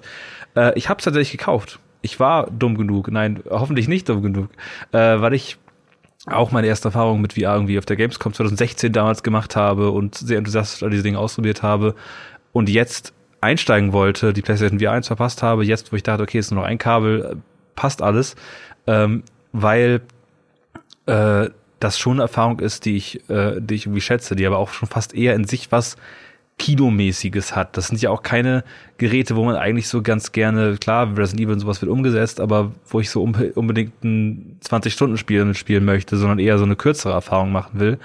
Und ich glaube, das äh, ist jetzt auch nicht äh, die, die größte Offenbarung, das zu sagen, aber das wird sich wahrscheinlich weiter erhalten, dass, die, dass, dass diese kleine Nische stetig wächst und vielleicht irgendwann das äh, vollkommen natürlich ist, dass mit jeder neuen Konsolengeneration vielleicht auch eine neue VR-Hardware rauskommt, die äh, aktuelle virtuelle Realitätserfahrung bietet.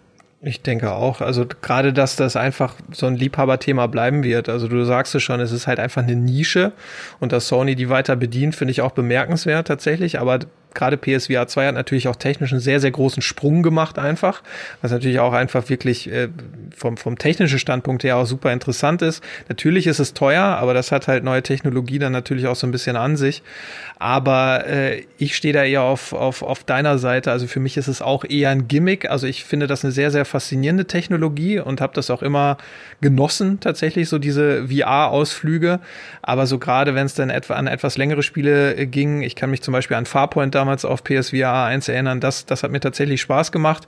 Aber danach ist man halt auch wirklich gut fertig. Und ich glaube, das, deswegen wird VR auch immer eine Nische bleiben, solange auch du einfach dieses Hindernis dieser Brille irgendwie hast.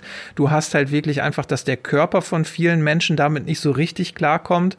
Und solange das halt der Fall ist und man das nicht irgendwie in den, in den Griff kriegt oder auch diese Geschichte, dass du immer noch mit Kabeln irgendwie oft hantieren musst und so weiter, dass ein Kabel an der Brille ist und so weiter, was nicht optimal ist, was halt so ein bisschen dieser Natürlichkeit, die ja VR so ein bisschen vorgaukeln will, so ein bisschen entgegensteht.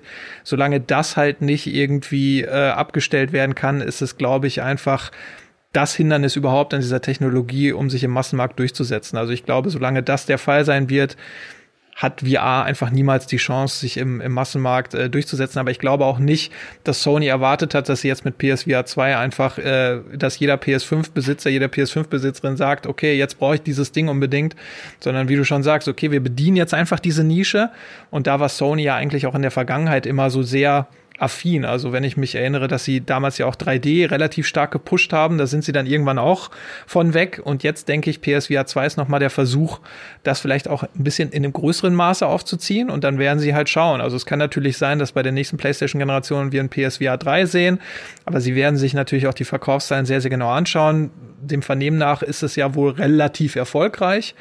Ähm, und dann schauen wir mal. Also, dass es diese Nische gibt, finde ich nach wie vor sehr, sehr positiv, weil die Leute dies mögen und da gibt es einige, die werden halt dann bei Sony einfach glücklich. Und Microsoft, und da sieht man ja auch die Unterschiedlichkeit. Die haben überhaupt gar keine, die haben vielleicht mal im Hinterstübchen mal mit so einer Idee experimentiert, aber die sagen halt, ist für uns keine Option.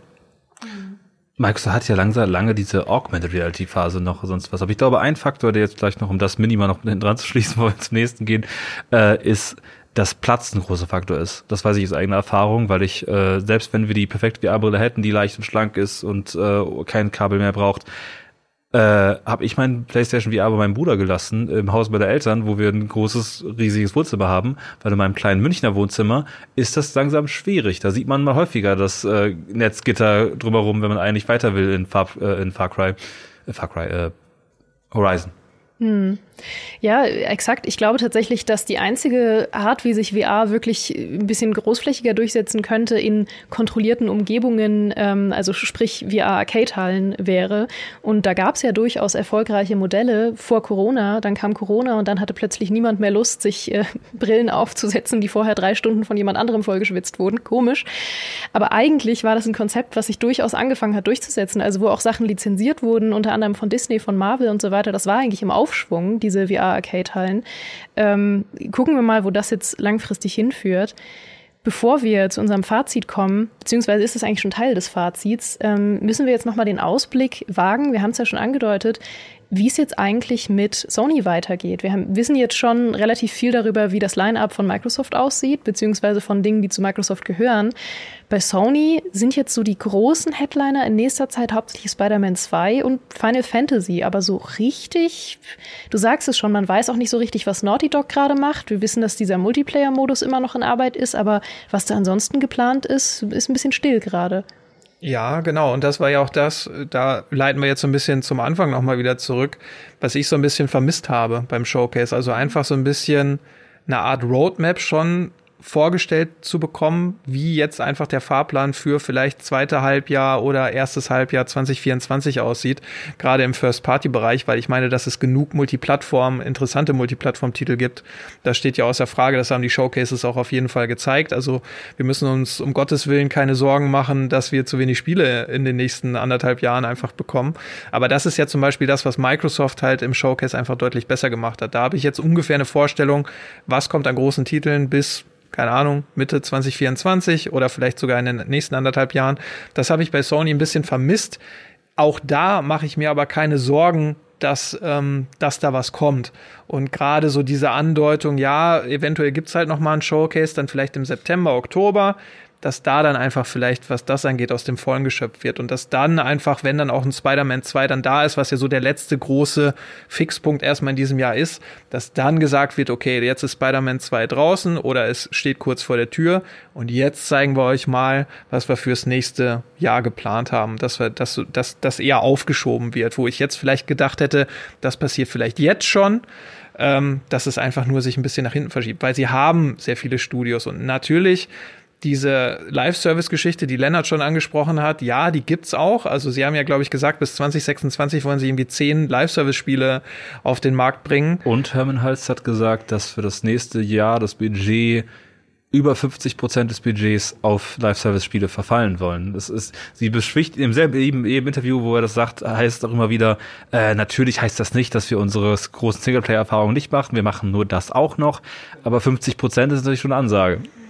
Genau. Und da setze ich aber auch so ein bisschen meine Hoffnung, dass sie da vielleicht irgendwie so eine ganz gute Balance hinkriegen zwischen diesen Live-Service-Games, die ja auch beileibe nicht schlecht sein müssen. Das ist halt, hat mittlerweile auch schon so eine negative Konnotation, aber das sind ja einfach Spiele, die lange begleitet werden, was natürlich auch sehr, sehr positiv einfach sein kann.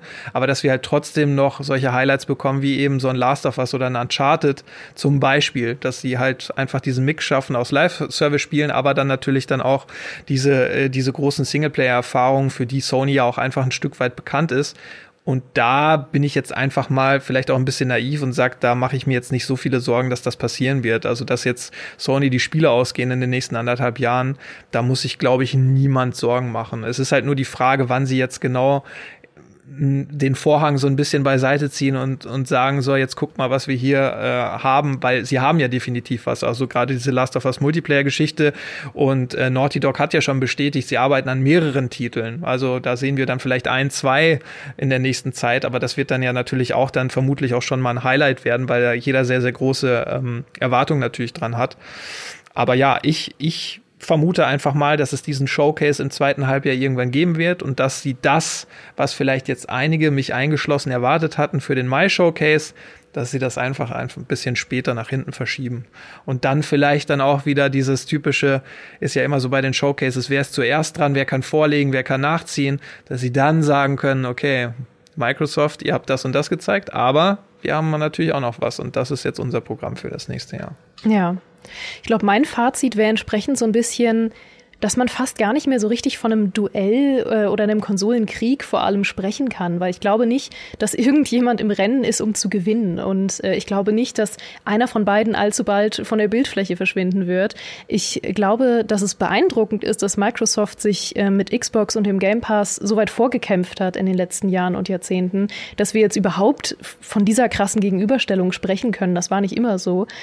Und ich glaube einfach, dass die beiden äh, natürlich eine Konkurrenzsituation im weitesten Sinne zueinander haben, aber nicht im Sinne von einer von beiden wird oder will den anderen auslöschen. Das heißt, ich glaube, man muss da langsam ein bisschen den anderen Blick drauf kriegen. Also ich weiß nicht, ob das noch so eine veraltete äh, Retro-Ansicht auf Konsolenkrieg ist. Äh, ich meine, damals als zum Beispiel mit ähm, Nintendo und äh, weiß ich nicht, dem Dreamcast oder sowas, da konnte man noch von einem Konsolenkrieg sprechen. Aber mittlerweile ähm, sieht das, glaube ich, ganz anders aus. Ja, also das denke ich auch. Also so dieser Konsolenkrieg, das ist natürlich sowieso schon kein schönes Wort, aber der findet mittlerweile, zumindest habe ich auch den Eindruck, hauptsächlich nur noch in den Kommentarspalten statt. Also wo es halt wirklich so diese Hardcore-Nerds gibt, die sich natürlich dann kabbeln und so weiter. Und ein Stück weit ist das natürlich auch immer ganz, ganz nett anzuschauen, aber es nimmt dann oft auch Züge an, wo man dann auch wirklich einfach nur noch mit den Augen rollt. Und wir haben es ja, glaube ich, jetzt in den letzten äh, anderthalb Stunden auch ausgiebig besprochen. Microsoft und Sony haben halt zumindest zu einem gewissen Teil unterschiedliche Strategien, die natürlich, also gerade wenn es um irgendwelche Übernahmen und so weiter ge äh, geht, wo der andere dann jeweils sagt, okay, jetzt äh, aber pass mal auf, hier so und nicht weiter, aber dass es trotzdem irgendwie für beide einen Platz geben kann und es wäre auch schade, wenn es nicht so wäre. Äh, und ja, wie ich, ich schon hab gesagt ja, habe. Ich habe ja spaßeshalber hier zwei Szenarien aufgemacht. Einmal das Horror-Ding, Microsoft zieht sie alle in sich rein und in Zukunft haben wir nur noch, in Zukunft haben wir nur noch äh, den großen Game Pass und das war alles. Oder das, das Gegenteil, dieses Friede, Freude, Eierkuchen-Szenario im Sinne von jeder hat, findet seine eigene Nische und alle koexistieren, haha, und fassen sich bei den Händen. Irgendwo dazwischen wird wahrscheinlich die Wahrheit liegen. Interessant ist ja, dass dieses Ganze, was wir gerade beschreiben, und da gebe ich dir total recht, Geraldine, dass wir gerade diese Einnordung, diese Nischung äh, finden, die wir gerade jetzt hier, also vielen Szenarien besprochen haben, wo auch jeder seine Einstrategie hat, die ist ja auch bei Microsoft ganz schön lange in the making eigentlich weil all das, was sie jetzt mit Game Pass machen, wirkt so wie die späte Rache der Xbox One, wo wir alle diese TV, TV, TV äh, im Kopf haben, aber eigentlich machen sie genau das. Eigentlich finden sie jetzt exakt diese digitalen Spiele äh, nur noch nur noch aus digital, einfache Zugänglichkeit, Verbindung mit anderen Services, die wir sowieso haben, Cross Media mit irgendwelchen Halo Serien und solche Geschichten das ist das, was sie schon wollten und was bei der ersten Xbox One nicht geklappt hat, was jetzt aber vielleicht und offenbar ganz gut mit dem Game Pass klappt. Und es wird spannend, wie das jetzt noch äh, wird, wenn es eine andere Konkurrenzgeschichte weiß. Auf der anderen Seite auch, letztes Ding, natürlich weiß auch Sony, dass von den zehn Service Games, die sie machen, wahrscheinlich nicht alle Gewinner werden, äh, Gewinner werden sein. Mhm. Danke euch beiden für die wirklich wahnsinnig schöne, wahnsinnig spannende und sehr expertige Analyse. Ich kann sagen, Tobi, du bist zu Recht zum 17. Mal in Folge zu Mr. Game Pro gewählt worden. Und, und du bist zu Recht schon im Hintergrund aufgestellt. Ähm, das das habe ich, während wir diesen Talk gemacht haben, habe ich das äh, initiiert, dass du, Lennart, natürlich aufgestellt wirst zum äh, Mr. Gamester News. Und, ähm, Sind das eigentlich so oberkörperfreie Kalender und Tobi ist Januar oder was muss ich mir davor? Naja, das besprechen wir nachher. Ja, das lasse ich unkommentiert. Trotzdem Trotzdem danke euch beiden. Sehr es war gerne. sehr, sehr schön, mit euch zu sprechen. Äh, ich hoffe, ihr hattet auch Spaß und ich verabschiede mich jetzt schon mal von allen Leuten, die uns entweder auf Gamestar Talk auf unserem YouTube-Kanal als VOD geschaut haben oder die uns als Podcast gehört haben und sage bis zum nächsten Mal.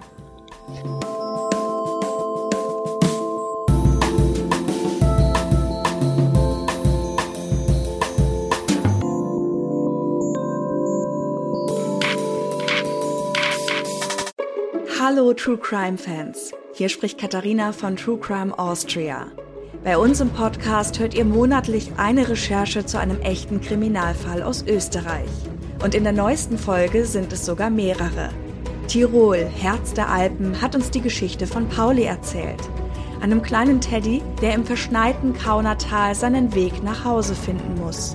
Ob das gelingt, hört ihr bei uns. Bis bald bei True Crime Austria.